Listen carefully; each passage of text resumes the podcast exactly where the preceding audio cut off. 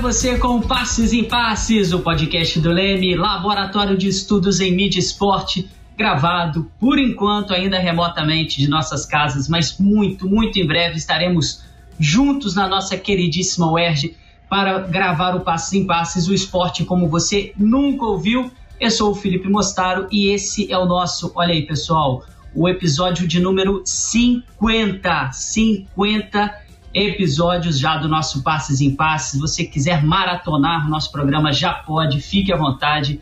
Muita informação, o esporte como você nunca ouviu aqui nas suas redes, no seu tocador de podcast preferido. E agradecendo, né, chegando aí nessa marca muito importante, o papel da universidade pública, gratuita e de qualidade. Estamos aqui difundindo conhecimento e algo que é muito forte na cultura brasileira, que é o esporte, e trazendo abordagens aqui para você que está acompanhado ouvir o nosso Passo em Passo, que você nunca ouviu. Agradecendo sempre nosso coordenador e grande amigo Ronaldo Elau pela confiança, e é claro também todos que já participaram aqui do nosso programa, e especialmente a nossa equipe que faz o nosso podcast, em especial nosso queridíssimo diretor, meu amigo Fausto Amaro, além de todos os bolsistas que já passaram por aqui, que hoje estarão representados pelo queridíssimo Abner Rey, que vai participar do episódio com a gente. Muito bem-vindo ao nosso episódio comemorativo 50. Opa, obrigado. É, se fosse planejado, não ia dar certo, né? O episódio de hoje é mais um da nossa série especial sobre as Copas do Mundo e, coincidentemente, a gente vai falar sobre a Copa de 1950, que foi a primeira Copa realizada no Brasil. E você que ainda não ouviu os nossos episódios, é só acessar lá nas plataformas Apple Podcast, Spotify, Deezer e várias outras. Não deixe de seguir o nosso podcast nessas plataformas para receber uma notificação sempre que a gente publicar um novo episódio. E hoje nós temos o prazer de receber o meu querido amigo, professor da Faculdade de Comunicação da UERJ, pesquisador do Leme, já esteve com a gente aqui em outras oportunidades.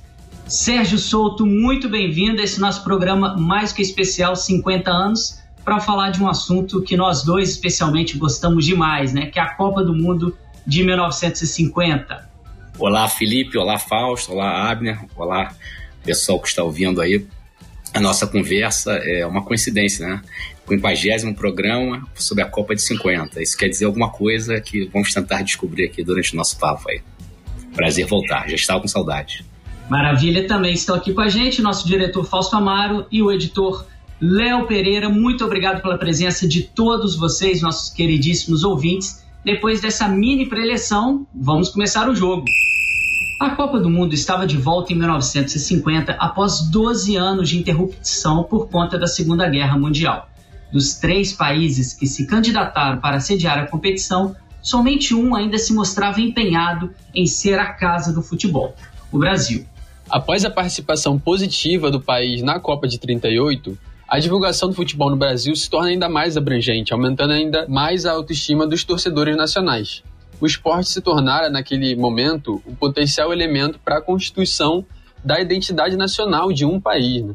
Após os êxitos esportivos da Alemanha nazista e também da Itália fascista, cresce o interesse pela demonstração de força e progresso e do êxito em competições esportivas. E o Brasil foi um dos países que caminharam nesse mesmo sentido. Pois é, Agner. É, o desejo pela consolidação dessa identidade nacional, que começa a se construir no Brasil nos anos 30, como você já acompanhou aqui no nosso, em vários né, episódios do nosso Passos em Paz, a preparação do evento precisava então ser perfeita. Sediar a Copa do Mundo no Brasil e erguer o maior estádio do mundo serviriam como exemplos do potencial e da ideia de progresso que o país queria difundir para o mundo. Dessa forma, se origina o Grande Maracanã, nosso vizinho aqui da UERJ, palco do título que, segundo a programação, legitimaria a grandeza brasileira. Ao menos né, na teoria. É, mas na prática foi bem diferente a história. Como o Sérgio ressalta na dissertação dele, o Brasil estava prestes a ganhar 11 semideuses naquela final, mas acabou no final ganhando 11 anti-heróis. A história se modifica brutalmente a partir de uma derrota, a única sofrida pela seleção brasileira naquela Copa, justo na final por Uruguai. Então começo perguntando para você, Sérgio, é, a derrota em si, ela é o suficiente para explicar essa narrativa da tragédia Ou você acha que tem uma justificativa mais mitológica no modo como a derrota é retratada? Bom, na verdade, como a boleirada gosta de dizer, né, não é só futebol. O que se jogava em 50 não era só é, visando a uma vitória numa Copa do Mundo, que já seria muita coisa. É, era a afirmação da identidade de uma nação que tinha tido uma transformação é, brutal, ainda muito pouco estudada, eu acho, inclusive na academia, pela Revolução de 30, que se afirmava é, internamente, mas precisava do aval externo.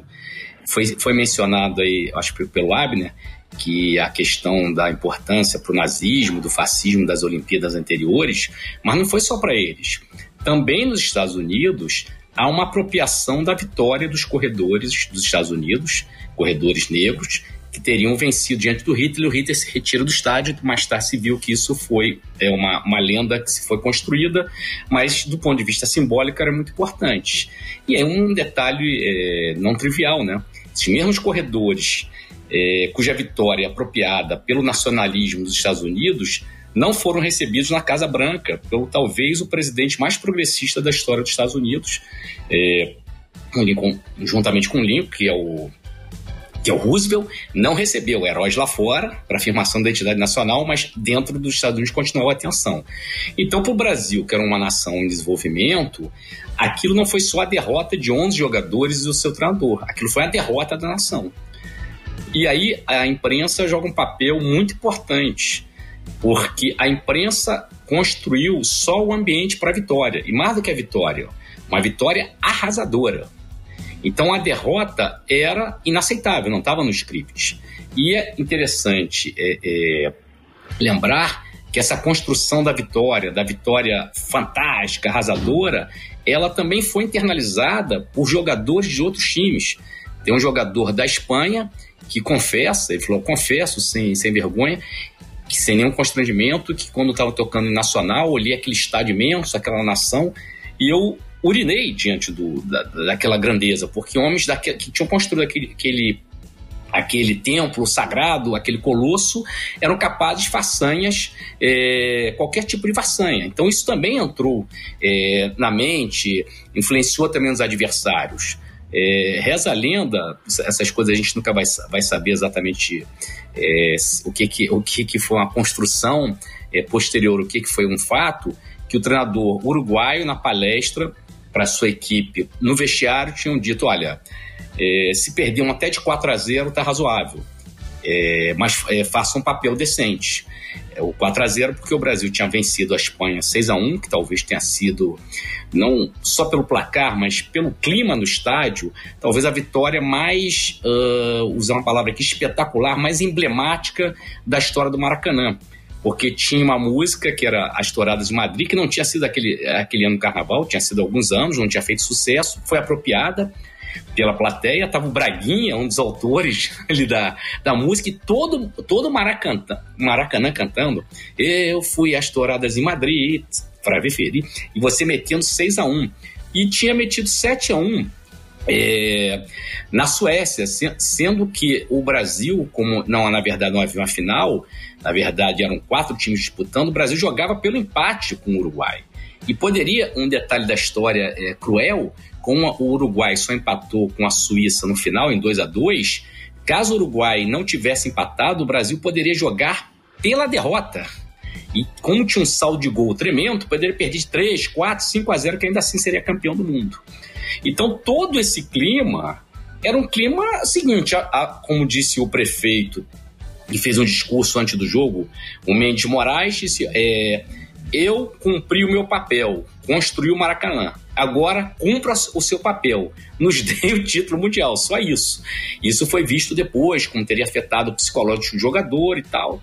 É, mais uma vez, se o Brasil tivesse ganhado, ninguém fala, fala talvez a fala fosse justamente o contrário, o prefeito soube inflamar os ânimos dos jogadores para a vitória e tudo mais.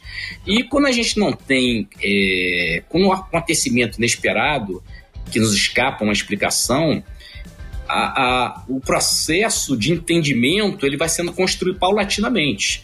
Então, acho que, para fechar a pergunta aqui, a resposta, eu acho que evidentemente que ele foi muito além do, do, do da derrota no, no, campo, porque o que estava em jogo era muito além do futebol.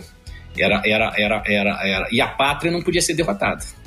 A seleção podia perder, mas a pátria não podia ser derrotada, porque a pátria é um, é um, é um, é, ela não é composta apenas por 11 jogadores ela, ela tem muito mais gente, ela tem uma permanência que vai muito além do futebol. Então acho que isso tudo estava em jogo naquele dia. E diga-se passagem, não só para o Brasil, outras seleções também vão viver mais adiante esse processo em outras Copas do Mundo. Você fala também no seu trabalho sobre como tem uma construção coletiva é, de uma tradição oral em torno da derrota, né? principalmente é, com o surgimento da televisão, que chegou no país só dois meses depois da grande final. E, e os jornais foram os principais alimentadores né, dessa tradição oral é, da memória melancólica né, sobre a Copa de 50. E quando a televisão surge, ela segue utilizando é, bastante desses discursos dos jornais. De que maneira você acha que a, a, memória da derrota ela foi influenciada por esse novo meio de comunicação que surgiu aí no Brasil naquela época? Bom, a memória, ela é autor de com Halbart e outros já, já nos ensinaram que a memória ela não é meramente individual, toda memória ela é coletiva. É um sujeito social num determinado contexto social é influenciado e de alguma maneira influencia esse contexto. Então a memória é coletiva, mais ainda. É, na verdade, essa memória ela não foi construída imediatamente depois do jogo. É, quem lê os jornais do dia seguinte não existe, não se aponta culpados. O Correio da Manhã, que era um dos principais jornais da época, sinaliza um certo nervosismo dos jogadores, mas considera que isso é normal. Essa memória ela vai sendo construída ao longo do tempo. Ela, é, a memória é uma relaboração, um processo permanente de relaboração. Porque os personagens mudam, não existe uma essencialidade permanente. Você, você permanece a vida toda do jeito que você nasceu, idem para a nação, idem para o contexto. E quem construiu essa memória eram os principais agentes da memória, os senhores da memória, eram os jornais da imprensa escrita. E a televisão vai beber nessa água. A televisão não constrói uma, uma, uma, uma memória separada da, da memória construída pelos jornais. Ela vai beber nessa fonte, até porque muitos dos jornalistas da televisão têm origem nos jornais. Armando Nogueira, João Saldanha. E os que não têm, é, é Nelson Rodrigues, e os que não têm origem é, no jornal muito mais adiante, eles também são influenciados por esse. Até porque durante muito tempo o jornalismo da televisão era considerado como um jornalismo não muito sério, né? Jornalismo mais institucionalizado, da, da, da, do peso da palavra escrita, aquela que fica é, até a, a, explosão, o efeito disruptivo da internet, é a da imprensa escrita. Então, o que a televisão vai fazer ao atingir um público é, muito maior do que os jornais, ela vai amplificar aquela memória inicialmente escrita pelos jornais e que vai sofrendo vários processos de atualização ao longo do, do, do tempo. É, na Copa de 70, é interessante ver o Brasil, 20 anos depois do jogo com o Uruguai, é, na televisão e nos jornais há um temor do Uruguai. É, o Uruguai, inclusive, faz o primeiro gol contra o Brasil. e vai ser repetir 50. No rádio, quando era moleque, isso parou já faz tempo.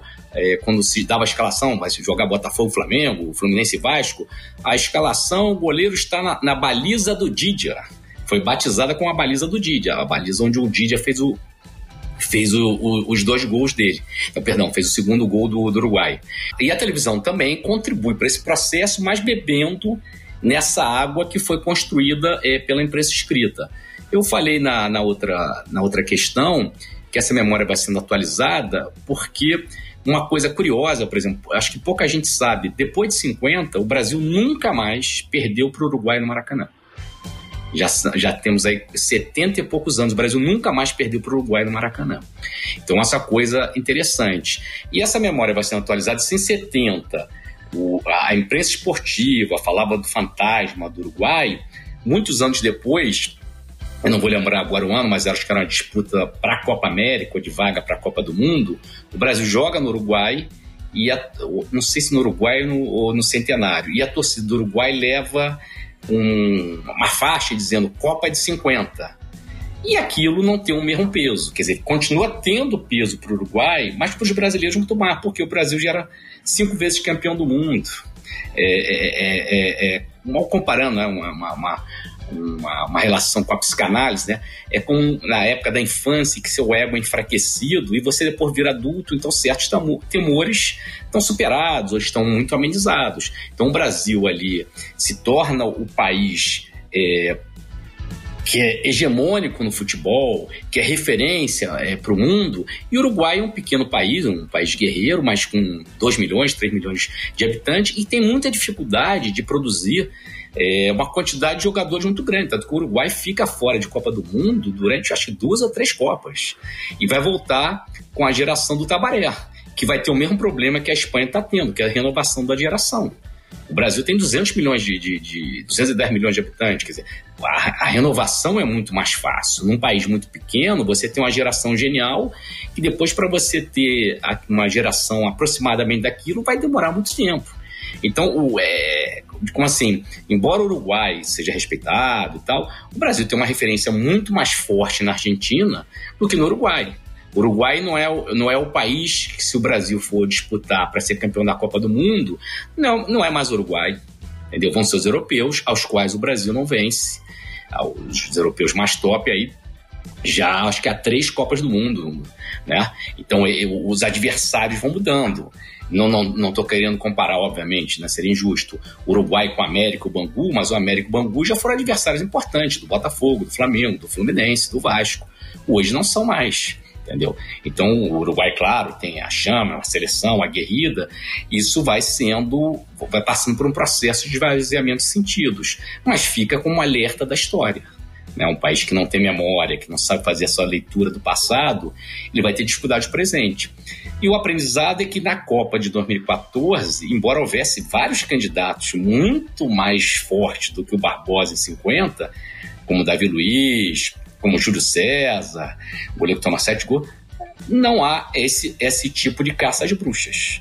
Né? A, a, torcedores isoladamente, eventualmente até por espírito clubista, que às vezes apontam num jogo de futebol, mas a imprensa como um todo não saiu ninguém. O próprio Filipão, eu acho que talvez o Filipão, quando tiver o obituário dele, talvez vá ser lembrado ele que era o cara do 7 a 1 ele passou por um processo de declínio na carreira, embora tenha conseguido, se não me engano, ser campeão pelo Palmeiras ainda. Mas não nos moldes é, do, do, do, Barbosa. Não sei se a cada, a cada 10 anos, da derrota para o 7 a 1 se vai ter esse mesmo tipo de mobilização da imprensa. O próprio jornalismo esportivo está em mudança, né? A imprensa tem um esvaziamento importante de centralidade no debate político né, os streams, os blogs, as performances, TikToks e outras coisas estão ocupando o espaço do jornalismo.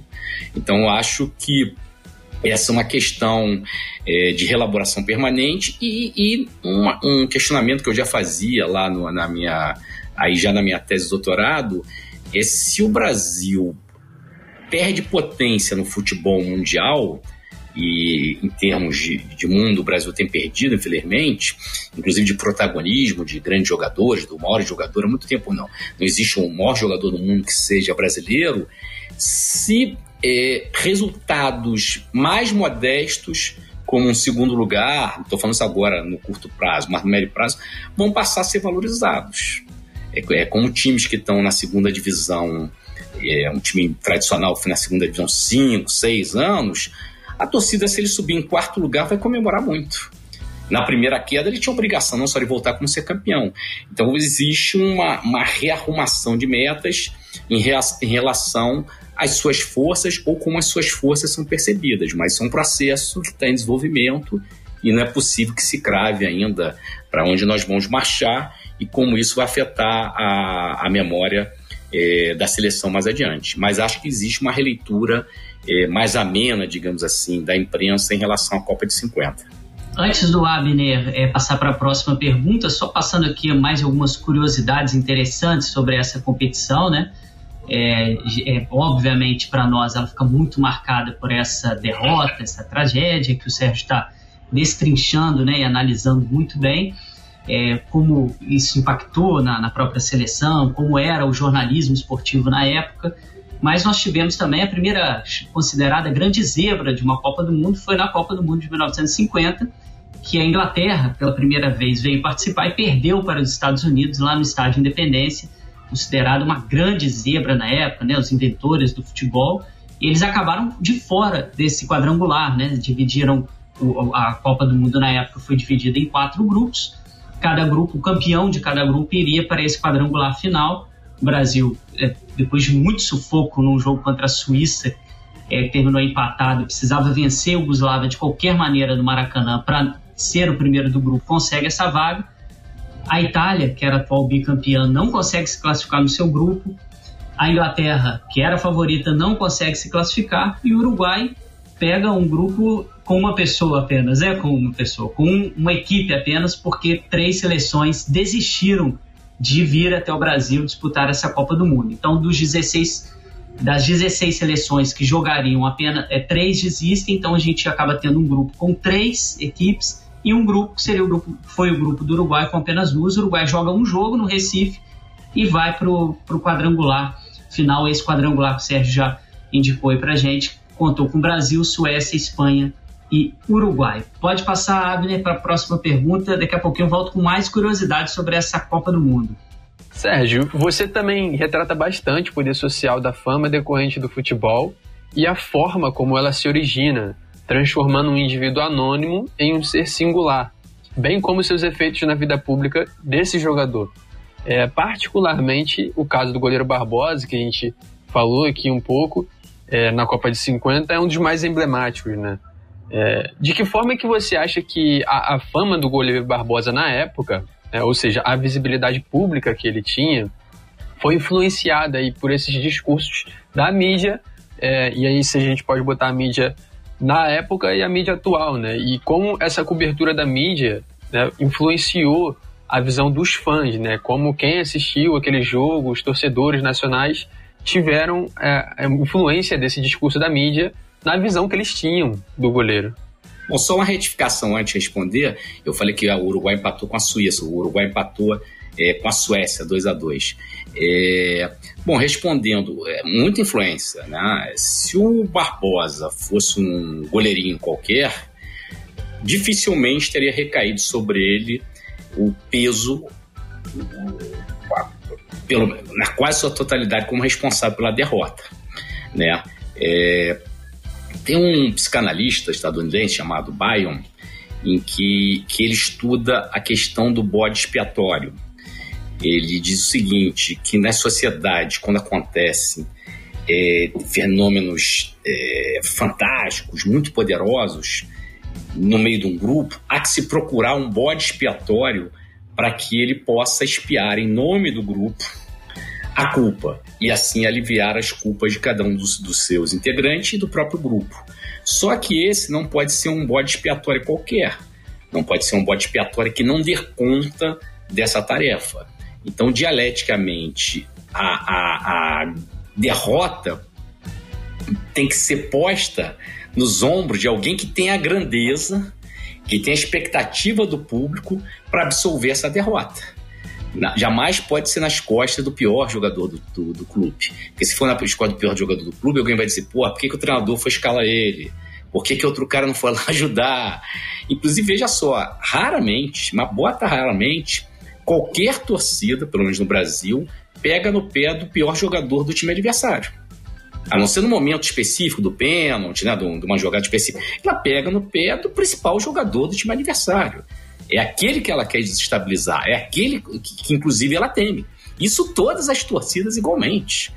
Então, é, a fama do, do Barbosa era proporcional às façanhas que ele conseguiu realizar junto com seus companheiros, principalmente no Vasco, que era chamado Expresso da Vitória. O Barbosa é o jogador da história do Vasco, ainda até hoje, que tem o maior número de vitórias, o maior número de títulos, perdão, o maior número de títulos da história do Vasco, e tem papel central nisso.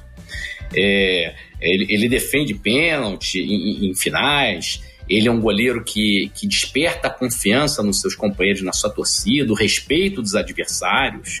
É, não existe, pelo menos eu não vi nenhum registro de contestação da convocação do Barbosa para a seleção brasileira para ser o titular, entendeu? Então, é, toda essa grandeza que ele tinha, ela dialeticamente vai ser usada contra ele.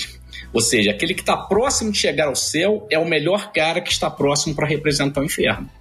Porque a plateia, o país, a nação, a imprensa ela não consegue conviver se, não, se essa culpa não for espiada, porque senão essa culpa teria que ser distribuída coletivamente para toda a nação, para a imprensa que, na, que, que no dia do jogo publica uma foto dizendo assim: esses são os campeões do mundo entendeu? E que, segundo a lenda, o Obdur Varela, o capitão do Uruguai, pisa em cima, desfazendo, né, é, atropelando a, a, a, orientação que teria sido dada pelo treinador uruguaio de que perder de quatro é razoável. Falou assim: é, pisa nesses jornais, aqui são 11 contra 11, não, não, não tem derrota antecipada, e ele teria comandado.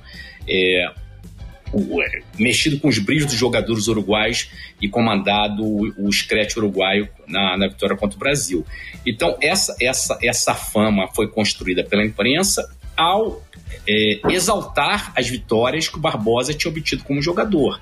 Havia outros candidatos à derrota. Se você fosse para uma discussão tática ou técnica, por exemplo, o Bigode, lateral esquerdo do Flamengo, que jogou depois no Fluminense, é, você vê que nistamente o, o Didia, nos dois lances, tanto que ele cruza é, para o primeiro gol do uruguaio, quanto no segundo gol, ele passa com muita facilidade pelo Didia.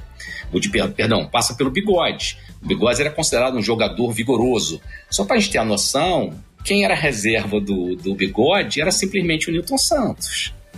É, hoje o cara você dizer, cara, o Newton Santos depois jogar as Copas de 54, 58, consegue ser bicampeão no 60, 62, 37 anos. O Newton Santos não era um garoto, entendeu?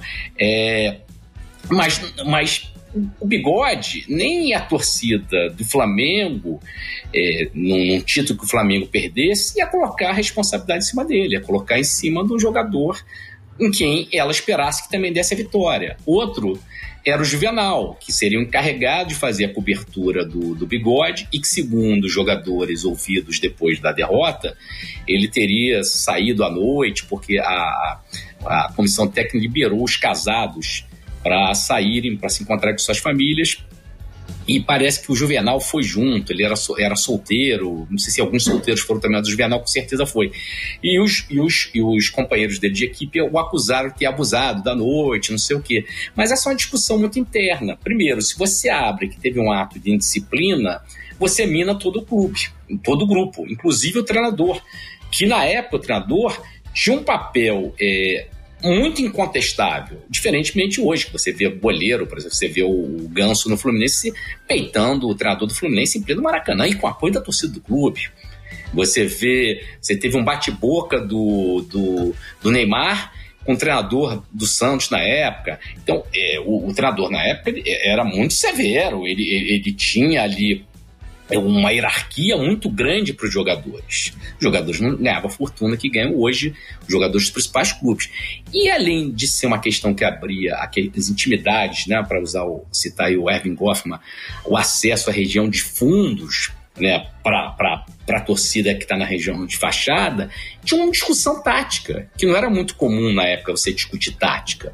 Então, dos três, o que estava mais apto a ser o bode expiatório era o grande goleiro, o maior goleiro do, Brasil na época e um dos maiores goleiros de todos os tempos. Lembrando que, apesar de 50, o Barbosa está no hall da fama do Maracanã.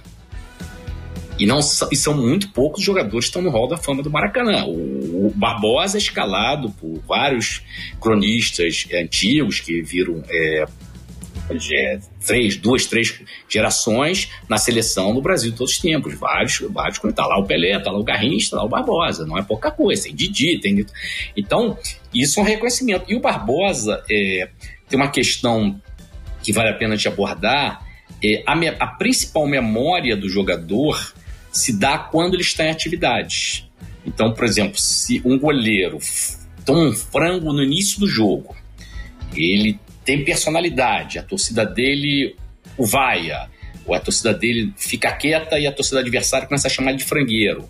Mas ele tem uma personalidade. E o jogo vai para a disputa de pênalti, ele tem a chance de dar a volta por cima. Pensou, ele defende três pênaltis na final, ninguém vai falar do, do, do, do frango que ele tomou nesse jogo.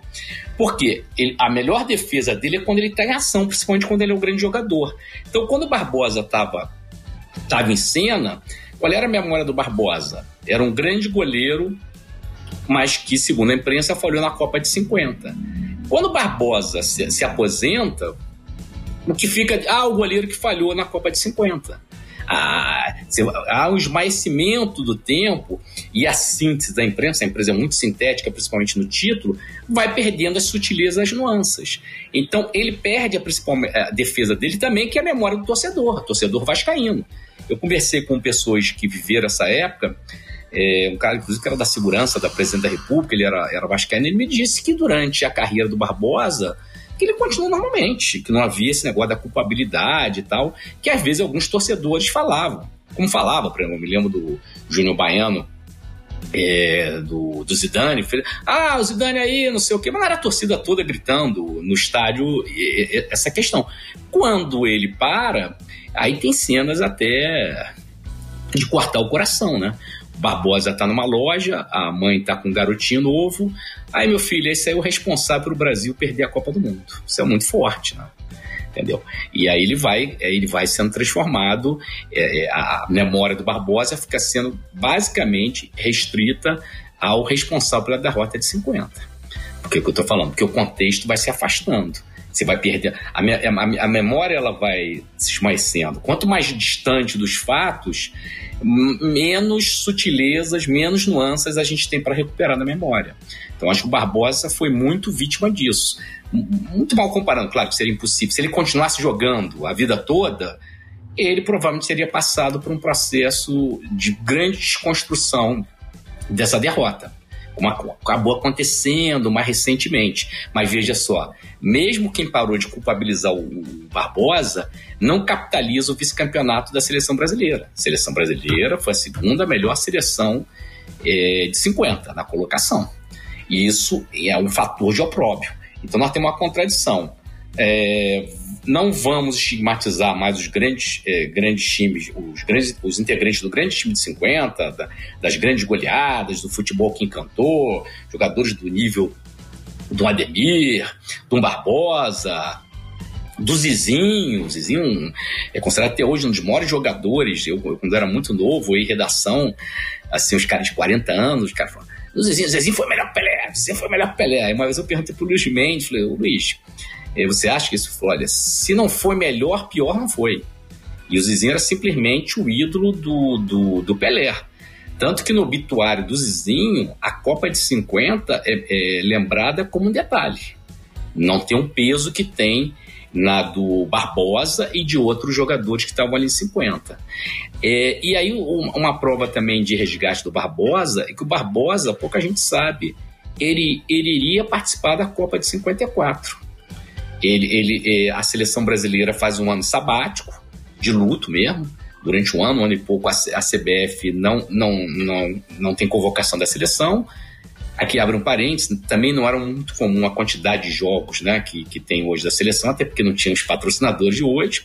Então, não só ele não joga como ninguém, no primeiro jogo ele não é convocado com uma esmagadora maioria dos, dos estavam em 50 e depois ele vai ele chega a disputar uma dessas Copas é, Sul-Americana, não sei se é a Copa Rocco, a Copa Rio Branco, não, Sul-Americana, Sul-Americana. Ele joga, já tem um goleiro surgindo, que é o Gilmar, e aí ele joga só um jogo, entendeu? Mas por quê? Porque pouco, pouco depois, pouco antes da Copa, ele quebra a perna. E aí, e aí com isso, a recuperação era bem mais lenta na época, ele não tem condição de ser convocado, mas ele tinha sido convocado. Talvez ele fosse, fosse reserva do Gilmar, mas ele iria à Copa. Então dizer que. Porque quando a gente fala, ah, o Gilmar, o, o Barbosa foi vítima de racismo, não sei o que, não sei o que, aí de alguma maneira a gente está comprando um pouco o discurso que ele é culpado. E o que o Barbosa sempre usou a favor dele foi assim: como eu sou culpado se eu fui convocado para a Copa de 50, 50, 54? Entende? Por um novo treinador. E ele iria à Copa de 54 se não houvesse isso. E numa prova do prestígio dele, ele ficou internado no hospital e a garotada, a criança é um, é um uma fase da vida de muita sinceridade, criança adolescente, se revezar, se revezar, fazer um vaquinha para comprar biscoito para levar ele no hospital em que ele estava que ele estava fazendo tratamento. Então, isso tudo enquanto ele está em ação, porque o que ele tinha de melhor para oferecer um contraponto à acusação de ser o culpado pela derrota de 50 era as, as, grandes defesas que ele fazia, os grandes títulos que ele continuava ganhando pelo Vasco. O Vasco joga depois contra o Nacional, que era a base da seleção uruguaia lá, e o Vasco ganha, que é considerado, o Vasco acho que até hoje reivindica isso como um, um título mundial. É, a, a, imprensa brasileira, vingamos 50, não sei o quê, porque o Vasco era a base da seleção, o Vasco, se não me engano, tinha, acho que tinha oito ou nove jogadores entendeu? Isso aconteceu, acho que só em 34, o Botafogo também tinha um número muito grande de jogadores. E o, e o, e o Vasco continuava ganhando. Então Barbosa continua sendo um ator, um, um personagem relevante. À medida que ele para de jogar, o que sobra é a síntese da imprensa, uma síntese empobrecida, mas é uma característica do jornalismo, de só resumir ele a 15 minutos, né? Porque faltavam 15 minutos para o final para o Brasil ser campeão do mundo. Sérgio, você mencionou essa parte do preconceito, né? E é importante a gente entender o papel que o futebol teve, principalmente na obra Mário Filho, Negro no futebol brasileiro. Nós já falamos bastante sobre isso, né? No nosso episódio sobre a Copa de 38, tanto que essa ideia do futebol mulato, um artigo importantíssimo do Gilberto Freire, acabou influenciando isso. Na sua pesquisa, é, apareceu algo de, de, preconceito aí sobre esses jogadores? O, o, o, Barbosa, o Juvenal também era negro e o Bigode também, né? Negros e mestiços. Tem alguma, algum indicativo desse racismo brasileiro aí que a gente sabe que está tão latente na nossa sociedade em cima desses jogadores? De imediato, não. Até porque se quem for racista vai ter que fazer uma seleção só de brancos do Brasil. Vamos tirar, fazer a seleção brasileira todos os tempos. Não pode entrar o Garrincha, que é mestiço, não pode entrar o Pelé, não pode entrar o Didi. Não, vocês querem jogar essa seleção, tenho certeza que vocês querem essa seleção, entendeu? Nenhum maluco, nenhum preconceituoso mais exacerbado consegue isso. O que acontece é o seguinte: dentro daquele processo de releitura, de tentar entender, tentar salvar a face da pátria derrotada, para a pátria não ser derrotada, se passa a aumentar a culpabilização do Barbosa. E aí o, o Mário Filho, que é um cara extremamente, um texto extremamente, eu acho que ele escreve inclusive melhor que o Nelson Rodrigues, um, de estilo extremamente elegante, um cara que talvez um dos maior divulgador no, na primeira fase do, do, nosso futebol, claro deve ter tido outros também no Nordeste, em São Paulo, ele faz um texto que eu acho que assim, talvez, não sei se eu não li todos os textos dele, mas certamente um dos textos dele mais grosseiros, assim, é, de baixo, eu achei de baixíssimo nível, dizendo que nós vimos o Barbosa que sujou, sujou o calção em 50, entendeu? Eu achei assim, uma crítica assim, muito ruim. Uma vez eu ouvi o Barbosa falando sobre isso, bem magoado. Não foi de imediato, é ao longo do processo. E aí passou aí sim a se alimentar um determinado uh, preconceito contra goleiros negros na seleção. E, porque o goleiro, o que, é o goleiro? O goleiro é o guardião. O goleiro é uma posição muito diferente. Ele é a única pessoa que pode usar as mãos dentro de campo, desde que ele esteja dentro da sua área. Ele, ele, ele, ele salta com as mãos e, e, ele fica, se ele, for, se ele for muito alto, ele fica acima de todos, né? Isso, do ponto de vista simbólico, uma foto do goleiro subindo com as mãos para cima. É, ele é o cara que na hora do gol ele não pode comemorar quase ninguém, porque tá todo mundo lá na frente. Então tem uma série de, de, de, de, de simbolismo e ele é o último homem, então ele é o guarda-metas em 50, numa Copa do Mundo, ele é o guardião da pátria. O, o, o, sentinela lá na frente pode avançar, o cara da infantaria pode avançar, mas o guarda, guardião da pátria não pode avançar, que é o chamado último homem. Então, eu acho que se desenvolveu esse preconceito. Agora, tem uma nuance nesse sentido, embora o Brasil também tenha tido bons goleiros negros, como o Jefferson, que defendeu o pênalti do Messi, é que na pelada, de onde é, vem a grande maioria dos nossos talentos, quase ninguém quer jogar no gol. E os jogadores mais habilidosos querem jogar na linha. E o Brasil, por composição de miscigenação e também de, de, de, de espaços de, de ascensão social, jogadores negros habilidosos geralmente não querem jogar no gol. Eles querem jogar na linha. Então, aí eu estou levantando uma. Pode ser que haja uma menor oferta de jogadores negros que queiram jogar no gol. Mas, independentemente disso, durante muito tempo, é, eu acho que hoje menos, mas ainda tem um certo ranço em relação ao goleiro especificamente, eu vejo. Em relação aos jogadores, é, havia, na verdade, um ranço em relação ao brasileiro. Aí, aí aquelas teorias eugenísticas, de eugenia, né, de que a mistura das raças é, enfraquecia, é, que, o, que o brasileiro, na hora H, da responsabilidade, ele não, não tinha a mesma frieza do europeu, tem o João Lira Filho, tem produz, vai produzir vários textos sobre isso. Ele fez relatórios que são estudados pelos dirigentes, que na verdade é uma desconfiança antiga da nossa elite em relação ao nosso povo. É uma elite que se vê à margem desse povo. E curiosamente, quem mais envergonha o país, tanto em coisas que a gente vê lá fora, quanto na falta de patriotismo, na falta de defesa da pátria, são esses caras. O brasileiro não bate continência para a bandeira dos Estados Unidos o candidato das elites bate. O brasileiro não, não aceita a entrega das nossas riquezas como nosso pré-sal, as elites acham. A elite, a elite acha um, absurdo o Brasil recuperar o controle sobre Petrobras. Então, o que é que envergonha o Brasil? Eu sei a elite dos Estados Unidos acha isso, a elite da Alemanha, da França, da China, do Japão.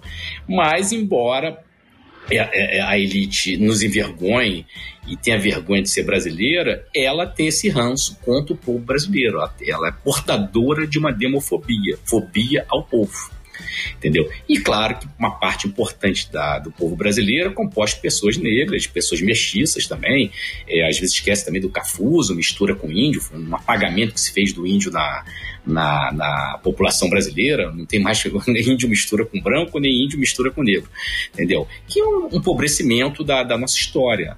Então eu acho que tem, tem esse ranço, é, mas eu acho que à medida que o futebol também virou uma coisa muito hiper comercializada, outros fatores vão acabar predominando. Eu acho que o que não muda é a, é a visão de desdém de uma parcela da classe dominante brasileira sobre o povo brasileiro, principalmente sobre os pobres brasileiros. Eu acho que isso tem, e aí tem aspectos de racismo, tem aspectos de preconceito, tem aspectos de desdém e tem principalmente, mais que isso, aspectos de não confiar. Agora, uma pergunta: quem foi que construiu o Maracanã? Foi, a, foi o Dom do Odebrecht? Quem foi que fez as grandes obras do, do, do, do Brasil? Não só da natureza, a natureza estava aqui, não foi feita. Foram pessoas pobres que mostraram seu talento, o seu denodo, o seu esforço tudo mais. Deveriam ser homenageados.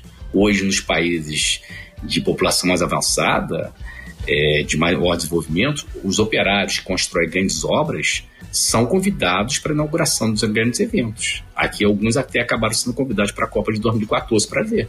Então, na verdade, o que a gente deveria prestar é uma homenagem ao povo brasileiro que resiste bravamente a condições muito difíceis de vida, de economia, de opressão, de falta de oportunidade de educação, de saúde, a gente viu na Covid, e que, em vez de receber essas homenagens, um reconhecimento ao seu esforço, manter o, Brasil funcionando, eles são vítimas do preconceito de uma elite parasitária que vive de renda, né, que não trabalha, vagabundos, vamos falar assim, a expressão da moda né, que vive de renda, que não produz um, um, um parafuso para a grandeza do Brasil, que produz dinheiro a tá indo do dinheiro. E por isso talvez tenha tanto desprezo por quem produz trabalho. Vamos, vamos lembrar que a sociedade brasileira, durante muito tempo, é a sociedade de estamentos. É quase uma sociedade de castas.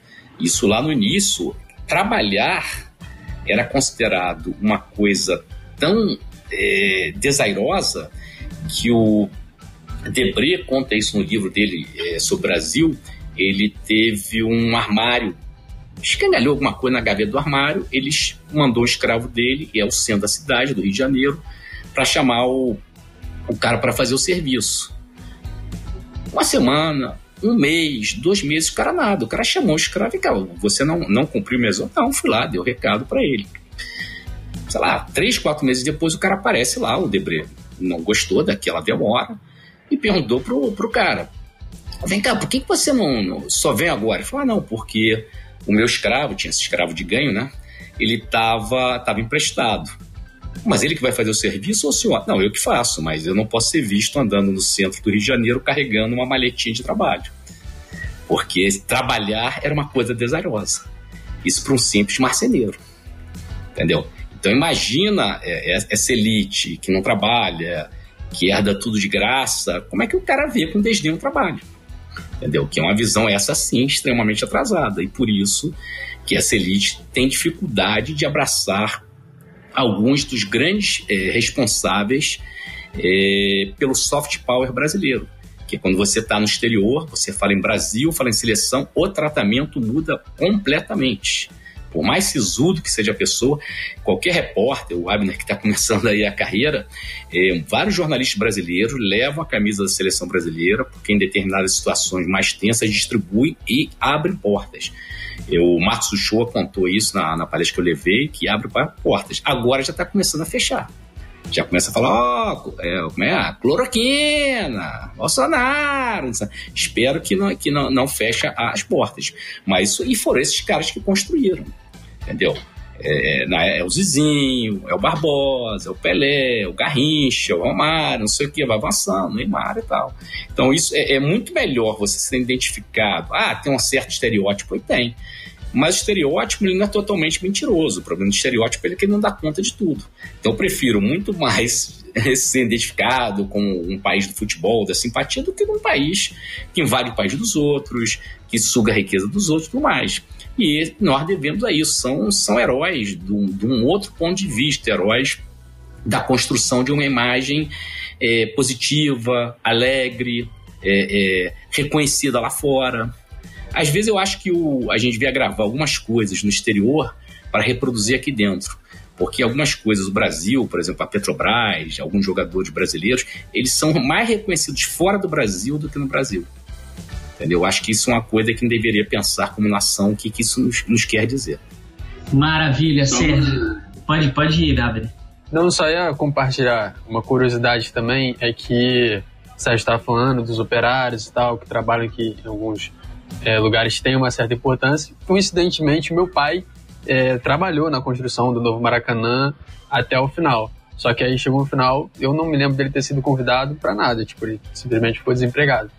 Foi isso. Caramba, é aí. Por isso que você, nossa amiga, nosso amigo ouvinte, sempre curte o nosso Passo em Passo, porque aqui é um esporte como você nunca ouviu, né? Depois dessa aula aí do Sérgio sobre essa elite brasileira e, e, e como que isso desemboca no, no, próprio futebol, nas narrativas da imprensa, aí desse relato do Abner, que tem uma última pergunta antes da gente ir para o nosso quadro que todo mundo adora, que é o Toca Letra. Na Copa de 50, a assessoria de imprensa ainda não era tão desenvolvida quanto hoje, né? Nesse período da Copa até os dias atuais, a gente observa que teve algumas mudanças de comportamento dos atletas em relação a essa separação da vida pública e da vida privada, que é uma dicotomia que o Sérgio né, fala bastante na dissertação dele. E é, antes não existiam né, demais instruções sobre como diferenciar é, o que era privado e o que poderia ser público.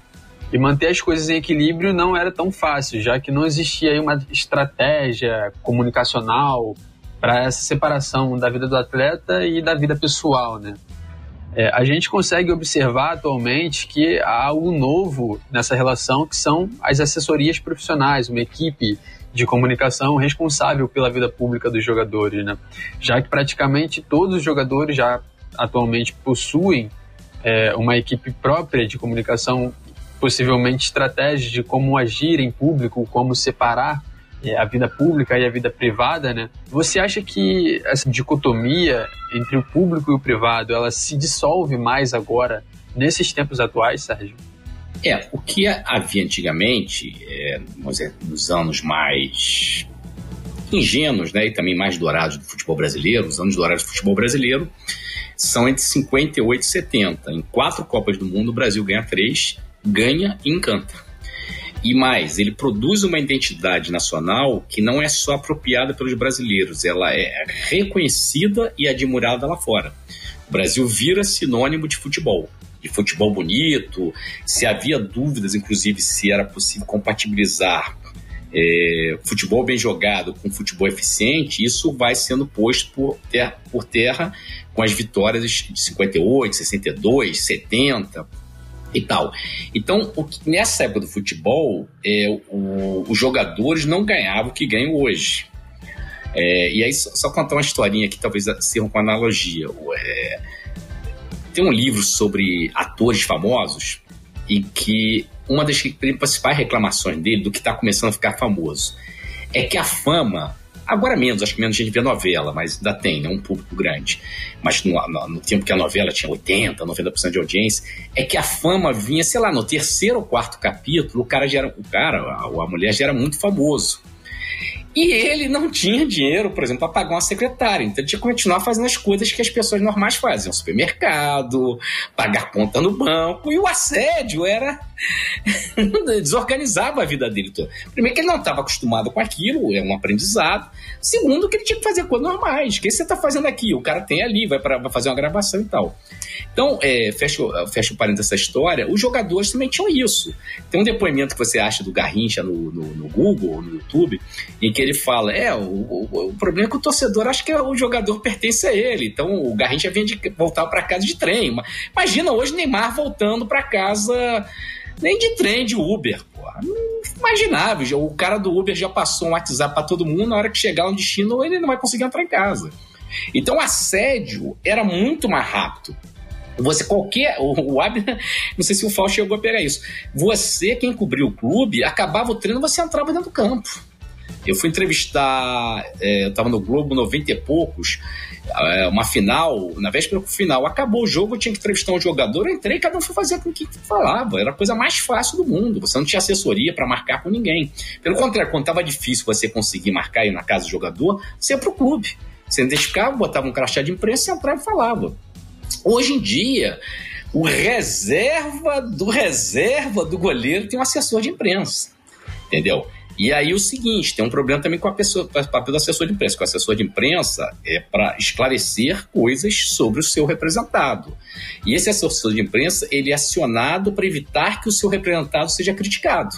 Ora, qualquer jornalista pode achar que fulano de tal não jogou bem, foi mal no jogo e tal. Aí o, o assessor liga para, ah, mas não pode falar, mas não pode falar isso. Então existe uma confusão também nisso aí. Então esse assédio direto acabou, por exemplo. Você você está cobrindo um determinado clube. O principal jogador daquele clube tem um boato forte que ele não vai renovar com, com, com o clube. Por exemplo, o Jorge Jesus no Flamengo. O Jorge Jesus tinha que ir para entrevista. É o que todo mundo. Ah, aí tu bota lá o, o volante do clube que ninguém quer perguntar nada. Não, não, não tem o que perguntar. Então, existe todo um processo de blindagem dos jogadores que dificultou muito isso, esse acesso. Só que isso tudo vai por água abaixo com duas, duas palavrinhas: mídias sociais. A boleirada vai para mídia social, dá sede, dá um problemão. Não sei se vocês lembram do fato do goleiro do Santos, que estava numa. Não sei se era uma live, o que que era Tava ao vivo, aí os caras começaram a chamar de mão de alface, ele começou a xingar, bate boca, porque quando você ah, vai para tua casa, você só convida quem você quer. Se por acaso você se entende com um convidado, você bota ele para fora. Mas numa live, malandro, tem milhões de pessoas. Você não tem como controlar o que cada um quer falar, desde o hater até o cara que tem uma crítica que você não vai gostar de ouvir naquele momento. Então as mídias sociais desorganizaram muito a vida, essa separação entre público e privado. E por outro lado, o jogador também quer ir porque a monetização, porque ele atrai mais patrocínio se tiver 30 milhões. Tem um montão de, de robôs sendo vendido aí, né? Qualquer um queira comprar seguidor, joga no Google, com, comprar seguidor. Então o cara tem 40 milhões de seguidores, na verdade 35 milhões são, são robôs, e, e as empresas de publicidade não checam isso. Então também tem questões positivas. Quer dizer, não é só o dinheiro, é poder. O cara dizer que tem 50. O Neymar, por exemplo, tem mais seguidores que o Jornal Nacional. Então, isso é uma demonstração, não só. Isso não só pode ser convertido em dinheiro, como também é convertido em poder. Entendeu? Então, os jogadores também querem isso. Agora, tem outro lado, que você se expõe. E quanto mais você se expõe, nós estamos vendo momentos assim de. Assim, não sei se é único na história, acho que não, né? mas da a vulgaridade, a mediocridade, é, qualquer coisa de ruim, ela tem uma capacidade enorme de, de se espraiar Acho que isso também quer dizer alguma coisa sobre a sociedade atual. Uma coisa mais interessante, mais sofisticada, ela tem menor, menor capacidade de conquistar seguidores. Então, quanto mais bobagem o cara fez, trocou o chapéu, fez não sei o quê, beijou não sei quem, bababá, ele tem um, um acesso muito maior. Isso é bom para ele. Só por outro lado, ele passa a ser cobrado. Ah, mas você saiu com fulano, agora tá com fulano. Então é, é um problema da rede social. A rede social, é, é, nesse ponto de vista, ela é uma mão numa via que aumenta o prestígio do, do, do jogador e, e, também a conta bancária dele, e por outro lado expõe mais ele ao público, coisas que talvez ele não, não quisesse expor. Aí pode surgir uma tentativa é, de um certo controle, uma profissão aí para quem está se formando na faculdade, é cuidar de rede social. Eu tenho ex-alunos que estão fazendo isso. Mas não basta você saber mexer, você tem que saber produzir conteúdo entendeu? Saber o que quer falar na hora certa, porque senão você pode botar tudo a perder. E aí você começa a robotizar também os jogadores. Aquelas declarações, ah, não, professor, tá bom, o adversário é legal, não sei o quê. Um discurso meio é, amorfo, né? Que não tem grande diferença. Daí que os jogadores que não tinham assessoria e que falam o que pensam gozavam de grande popularidade. Por exemplo, o Marcos, goleiro do, do Marcão, né, que chama goleiro do Palmeiras, embora ele tenha sido goleiro, um goleiro tremendamente regular, ele sempre foi muito mais bem quisto, não só pela torcida do Palmeiras, como pelas outras torcidas, que o Rogério Senna que talvez tenha ganhado mais títulos que ele. Ganhou, aliás, na, verdade ganhou. Quer dizer, o Rogério não, não é campeão da, da, da, Copa do Mundo como titular. O Marcos é, porque é o jeito dele, meio caipira, não sei o quê. O cara falar sem roteiro, ser espontâneo numa sociedade robotizada, que tudo é controlado, também é um diferencial. Agora, evidentemente que você tem que estar preparado para a lei do retorno. Você fala um montão de coisa e vão te cobrar também, que você sempre seja o simpático, sempre seja o, o cara da piada fácil a qualquer momento. Então acho que os jogadores eles estão é, nessa, ou joga na bola de segurança, falo básico, ou fala uma bobajada para gerar um burburinho e também depois ele sofre um montão de, de contestações. Né? O Tribunal da Internet, a gente costuma dizer, eu costumo dizer o seguinte, que no Tribunal da Internet nenhuma das grandes obras da humanidade seria aprovada. É, já tem escolas me contaram que na história da Inglaterra o Shakespeare está sendo cancelado porque não escreve de acordo com o que politicamente correto da época serve. Nas redes sociais, a literatura é mais ou menos como se a Terra fosse plana. É só, só ali e tal, não sei o quê. Então, é, é, um, é um risco que os jogadores correm. Alguns deles têm assessoria muito pesada para produzir o discurso certo, na hora certa.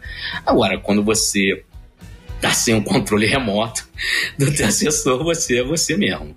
Então acho que eu acho que a grande diferença é isso. Você tinha assédio, a, a principal diferença é, é, é, o acesso muito fácil. Isso não só para para o jogador de futebol. Não, eu tinha um professor que ele contava que ele cobria a presidente da República na época do Juscelino. Ele botava a carteira de jornalista e imediatamente estava falando, presidente, isso aqui é assim, assim, assado. Hoje, você consegue até ter um acesso, no caso do Bolsonaro tem um cerca, você tem a coletiva de imprensa, você tem todo um negócio, esse jornalista é hostil, não, não é chamado para coletiva, então o cara não responde. Própria coletiva nos Estados Unidos, aquilo ali é um teatrinho, aquilo ali, aquelas perguntas que são respondidas, já foram toda, totalmente é, combinadas antes no, na parte da manhã. E é uma coisa curiosa que nenhum repórter dá furo no outro. Isso é uma, uma coisa, qualquer hora dessa dá um, dá um grande papo sobre isso.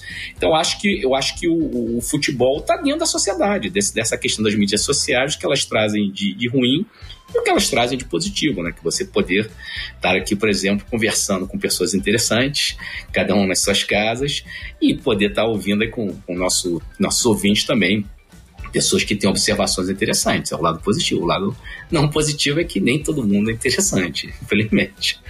Maravilha, Sérgio. E tudo isso que você está comentando, né, nesse cenário é, atual, em 1950, tentou-se, durante um período, blindar os jogadores da seleção brasileira, né? Eles ficaram numa casa ali no longínquo elevado do Joá na época. Era muito longe o elevado do Joá naquela, naquela, em 1950. Os jogadores ficaram ali hospedados, né, como se fosse uma concentração, mas depois do, das duas vitórias aí seguidas que o Sérgio já mencionou, abriu-se a concentração de uma maneira nunca antes vista, né, de, jogadores na véspera da partida, alguns relatarem que ficaram com a mão cansada de tanto dar autógrafo como campeão do mundo, Isso, alguns né, dizem que desestabilizou completamente a seleção, tudo mais, que foi uma, primeira. Mas muda o lugar da concentração, né, Felipe? muda, eles. Eles mudam o lugar da concentração. É, eles saem. Pra Gávea ou para São Januário? Eles vão para São Januário. São Januário, um dos dois. É, eles vão para saem desse elevado do Joá e vão para São Januário,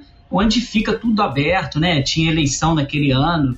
Pra, então, vários candidatos Isso. vão até lá para querer bater uma foto com o Zizinho, com os futuros campeões do mundo, né? O próprio técnico Flávio Costa é, dá uma entrevista neste dia dizendo que seria candidato a vereador. Então, olha só, ele já tentando colher os frutos aí do, do possível técnico campeão do mundo para ingressar na carreira política. E olha, até nessa época, né? Óbvio, óbvio, que não é igual hoje, mas já tinha esse assédio, né? Essa, essa abertura aí para desestabilizar praticamente os jogadores que no dia seguinte foram jogar a decisão contra Uruguai. Vamos agora para a nossa breve pausa para o nosso quadro Toca a Letra.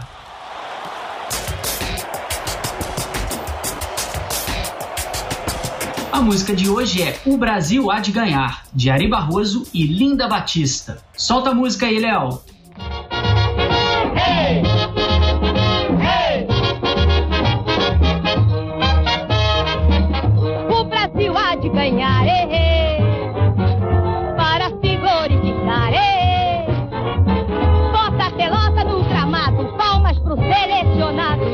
Moçada se espalhar. Hey, o Brasil ali ganharei para se glorificar.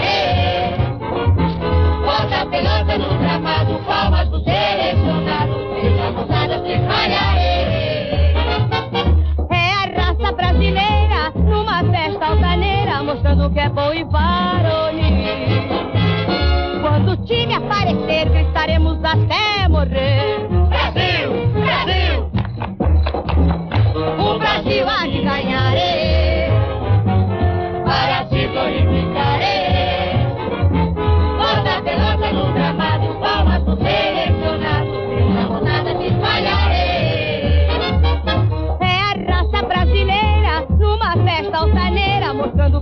E varonil.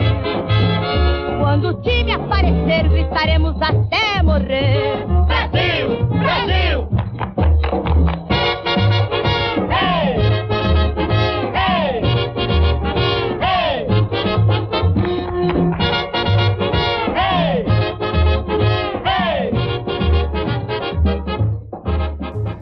A letra demonstra inclinação ao clima de já ganhou todo o otimismo da torcida com o espetáculo.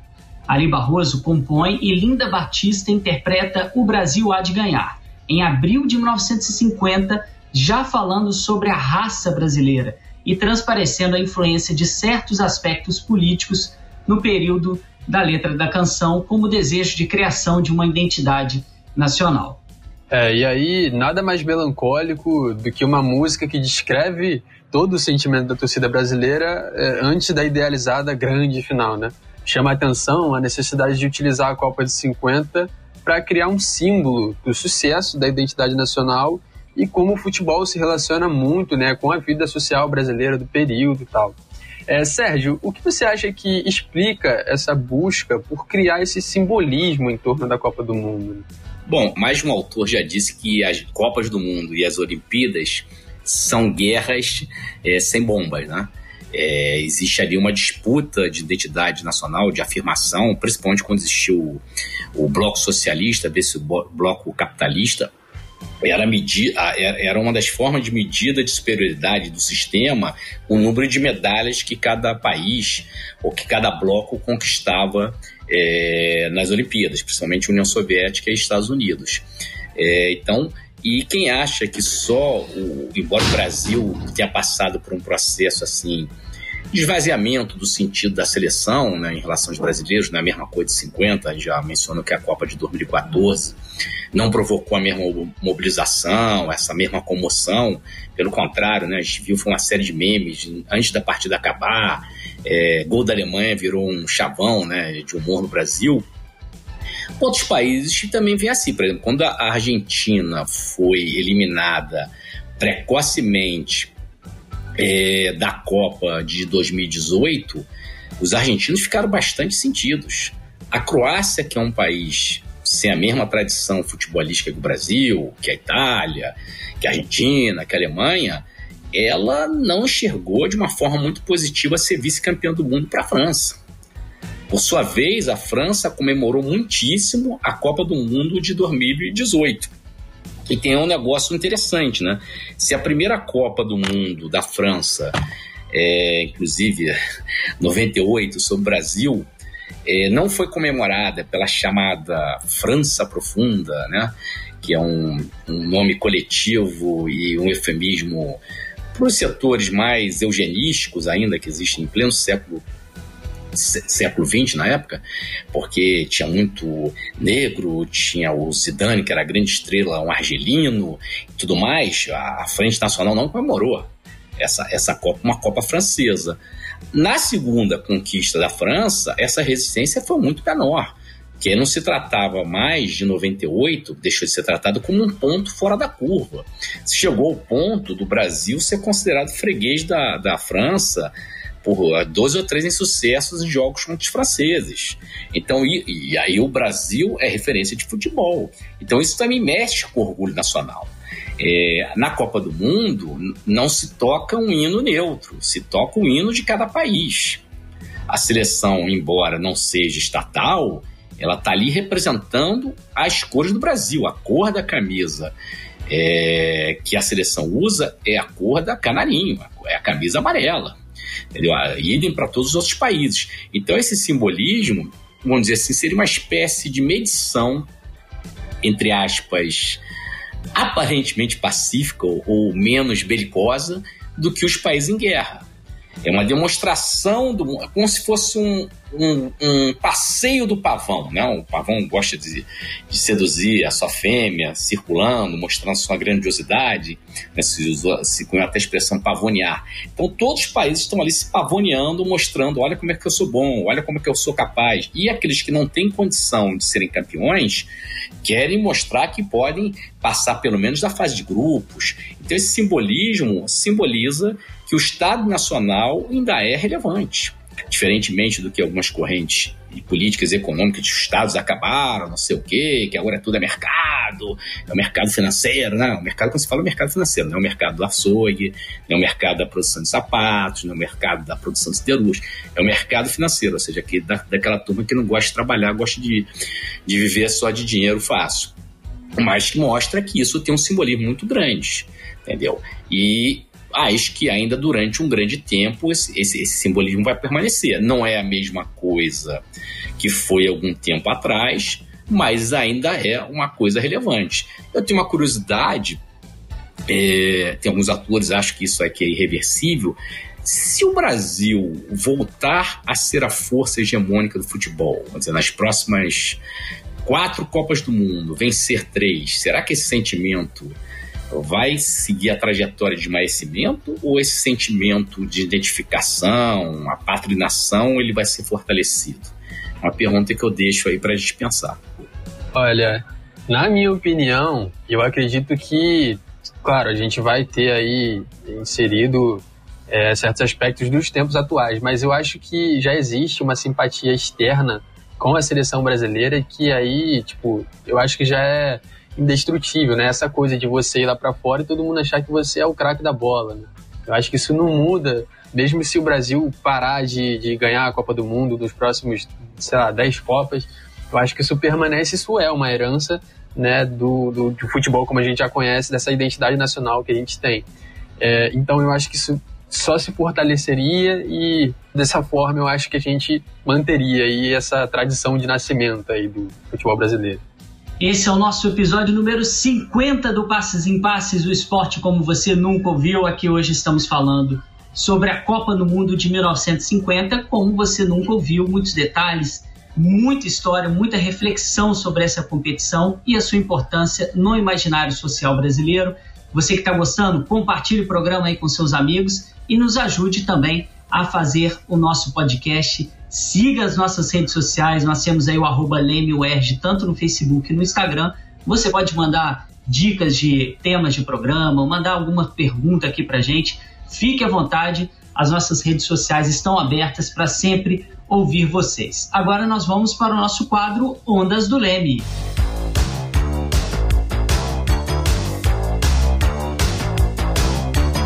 No quadro Ondas do Leme, a gente sempre faz uma indicação de livros, séries, filmes, é, referências que vão auxiliar você, ouvinte, no aprofundamento do tema abordado nesse episódio.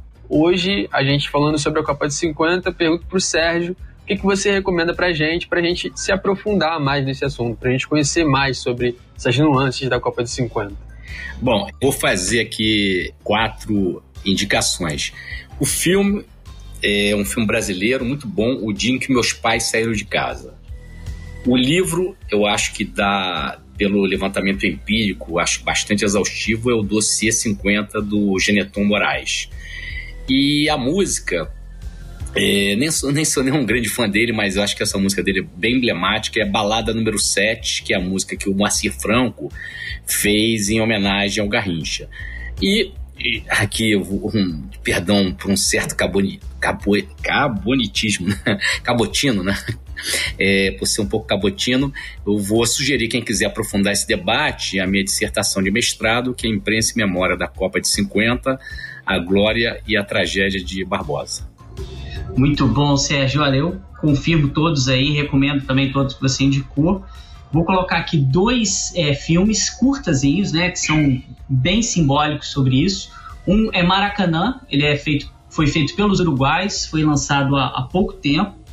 E o outro é Barbosa, um documentário, é um, um, deve ser mais ou menos uns cinco minutos, que é uma história interessante, interpretada pelo Antônio Fagundes, uma pessoa que volta no tempo para tentar avisar o Barbosa que o Didio vai chutar a bola ali naquele canto, e quando ele vai chamar o Barbosa, o Barbosa olha e aí o Barbosa toma o gol do mesmo jeito.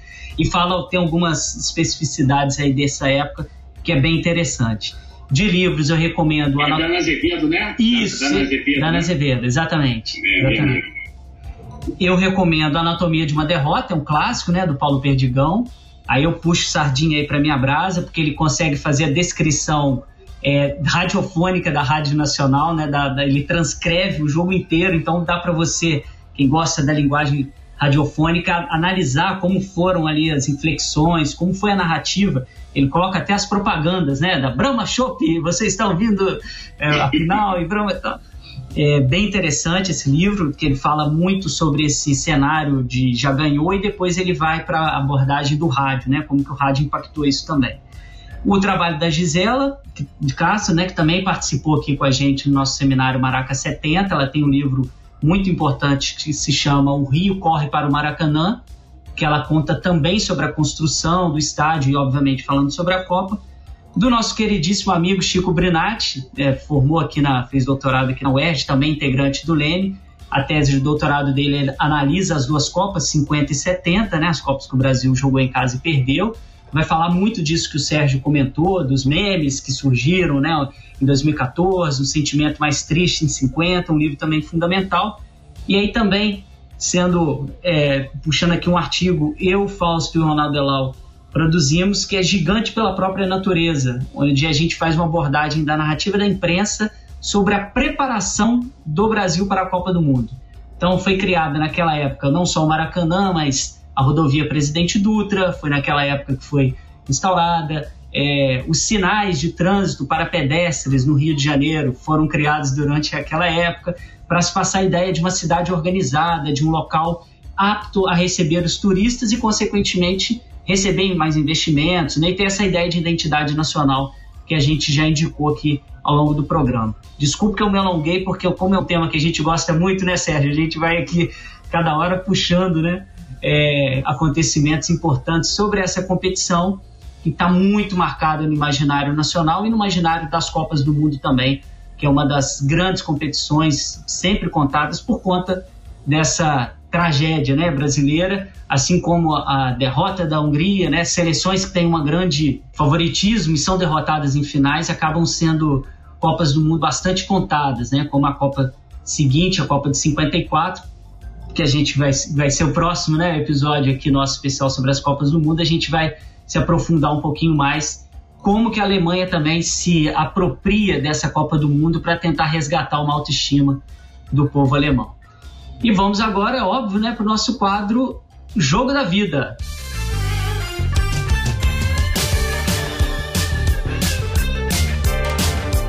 Nosso programa está quase no fim, mas antes a gente tem aqui o quadro Jogo da Vida. O Sérgio já participou aqui com a gente, já falou qual jogo marcou a sua história, em qual momento, mas como ele está participando aqui hoje de Copa do Mundo, a pergunta hoje vai ser um pouquinho diferente, meu amigo Sérgio. Qual jogo de Copa do Mundo marcou a sua vida? Bom, antes de lugar, fazer uma revisão comigo mesmo, que eu criei aqui um plenário cabonitismo, é cabotinismo, tá? Eu sou meio chato com revisão. É, bom, tem, é, tem vários jogos que, na verdade, o, o, futebol ele é um contínuo, né? Mas eu acho que a Copa de 70, sem sombra de dúvida, os lançamentos do Gerson, o Jairzinho dando um lençol no goleiro da, então, Tchecoslováquia fazendo um gol é, é assim, é um lance extremamente emblemático, né? Inclusive porque o Brasil empata né, o jogo, né? O início de Copa do Mundo é sempre o certo nervosismo. Muita gente elege aquele, aquele gol coletivo que todo mundo sai trocando passe e finaliza com um toque do Pelé e o Carlos Alberto enche o pé. Mas acho que esse gol do, do Jairzinho tem uma beleza muito extraordinária, né? Acho que, assim, é, é espetacular o gol, a jogada, a construção, a habilidade, a força física e tudo mais, esse gol do Jairzinho dando lençol. E tem vários gols, né, também, que não são do Brasil, que são gols muito bonitos, né? Acho que o futebol nos permite é, admirar sem abrir mão da nossa identidade. O gol do Maradona, driblando todo mundo na Copa de 86, é um gol histórico. Tem um gol aqui do, acho que eu esqueci o nome dele, o Schneider, né? Schneider faz um gol aqui, um taekwondo lá, um gol Ibrahimovic aqui na Copa de 2014. São, são, muitos, são muitos gols.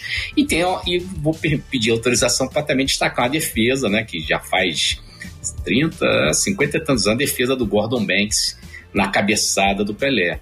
E é uma coisa interessante, né? Embora o gol seja o objetivo do futebol, e seja, evidentemente, o que carimba a vitória, com vários lances de não gols, eles se tornam tão mais emblemáticos do que o gol.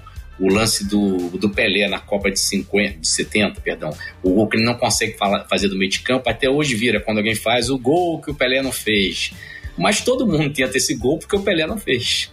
E claro que você está tentando aquilo numa Copa do Mundo, né? O fator, o fator surpresa, o corte, o corta-luz no Mazurkiewicz. Então tem a Copa do Mundo, acho que ela vai muito além dos gols. Eu acho que ela é um, é um conjunto é, de fatores. A própria a partida Irã Estados Unidos envolvida ali num, num, num, contexto de reaproximação dos dois países, os jogadores dos dois, dois times muito preocupados em não cometer nenhuma deslealdade durante o jogo. Eu acho que o esporte, quando ele é posto a serviço da paz, ele é a, a serviço do congraçamento dos povos, da troca de experiência, ele é muito legal e ajuda a combater o que é muito ruim, que é a intolerância do torcedor. Que é, que é não querer apenas derrotar o outro, querer destruir o outro, é não reconhecer a existência do outro. Isso é muito ruim para o futebol, porque no futebol ele tem uma o futebol tem uma particularidade. Quem constitui o vencedor é o derrotado. Quanto maior a grandiosidade do derrotado, maior a vitória do vencedor, do campeão. Se você derrota alguém que não vale nada, porque é amarela, então para que você ganhou? Então não vale nada. E se fosse jogador, ia ficar muito chateado. Se alguém falar, ah, você jogou num time que é amarelou, falo, não, pô, amarelou cacete, o time é bom pra caramba, ganhou todo mundo, nós jogamos mais que eles. Então acho que se o futebol conseguir resgatar esse lado, de você é, parar com essa história, né, que o vice é o pior de todos os tempos. Claro, o vice foi aquele cara que não conseguiu te derrotar na final. Então você tem direito ao jogo da jocosidade das torcidas. Mas dizer que ele não vale nada, que ele é uma porcaria, então, entende? Eu acho, eu acho isso muito, muito ruim pro futebol, porque a gente trabalha isso como sociedade de uma ponto de vista, de uma perspectiva que só vai valer o resultado final.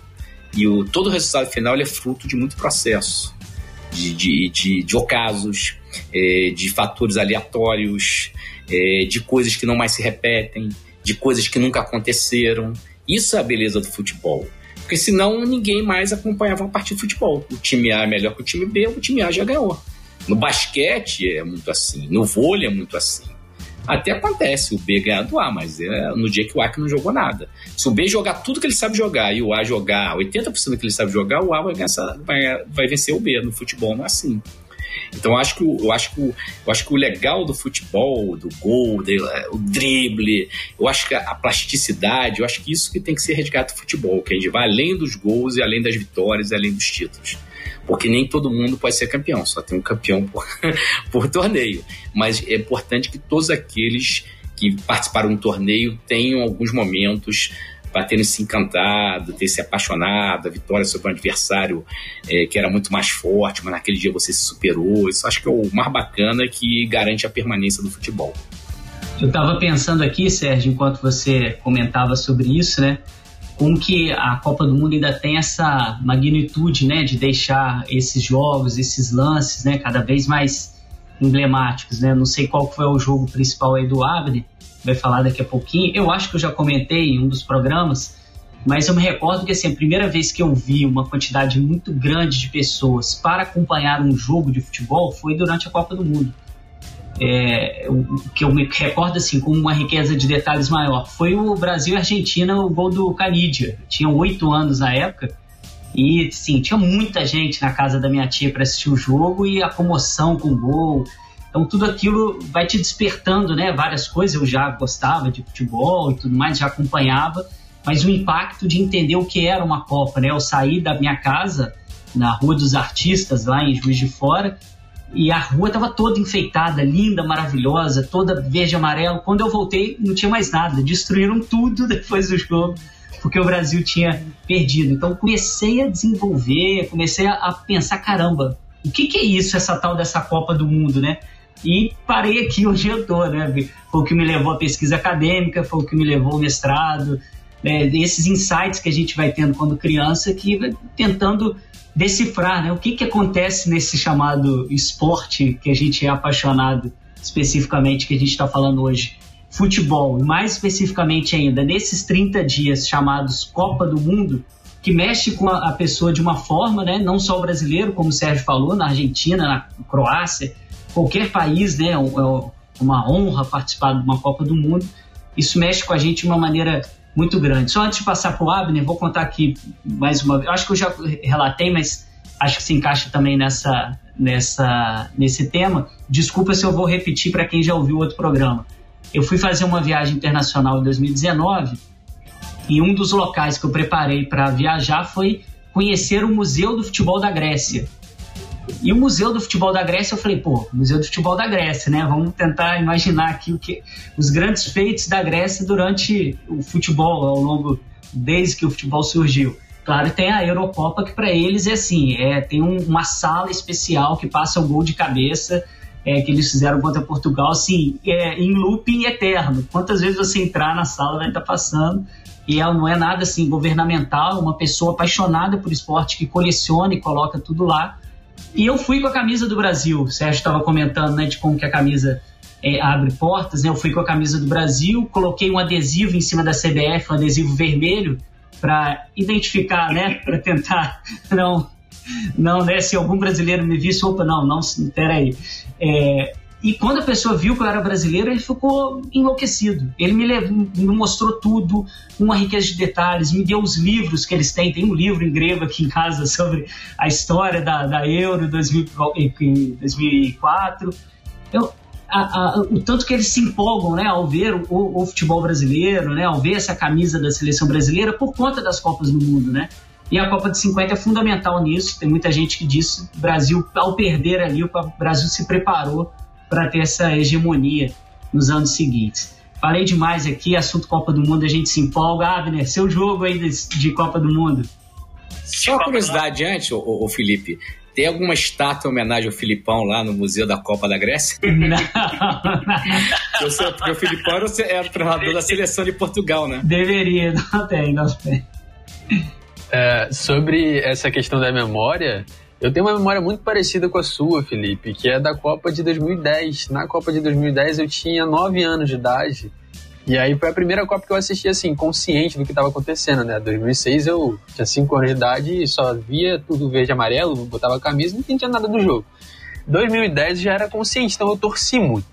Né? Eu via jogadores que, assim, como eu só via televisão aberta, eu só sabia deles que eles eram craques, assim, não via os jogos deles, então era, tipo, muito legal ver o Kaká jogando, ver o Robinho, é, e aí, meio que, quando aconteceu aquela derrota para a Holanda, é, foi uma coisa estranha porque minha mãe, ela não assiste futebol, a minha mãe não tá nem aí para nada, e ela tipo, se desabou em lágrimas, chorou muito porque o, o Brasil perdeu para a Holanda e foi eliminado.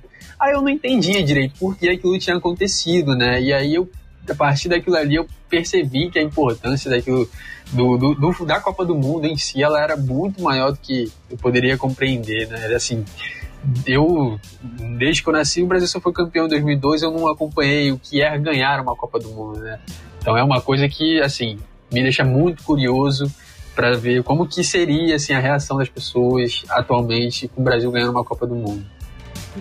Bom demais, por isso que é ótimo a gente falar desse tema, Copa do Mundo. Por isso nós daqui da equipe do Leme, né, especialmente do podcast, desenvolvemos esse projeto aí de falar um pouquinho sobre cada uma das Copas. Próximo episódio, é claro, né, de 54. Vamos chegar aí na primeira vitória do Brasil 58 até 2018, falando um pouquinho dessa trajetória, de contextos, como que estava o mundo em cada, em cada época.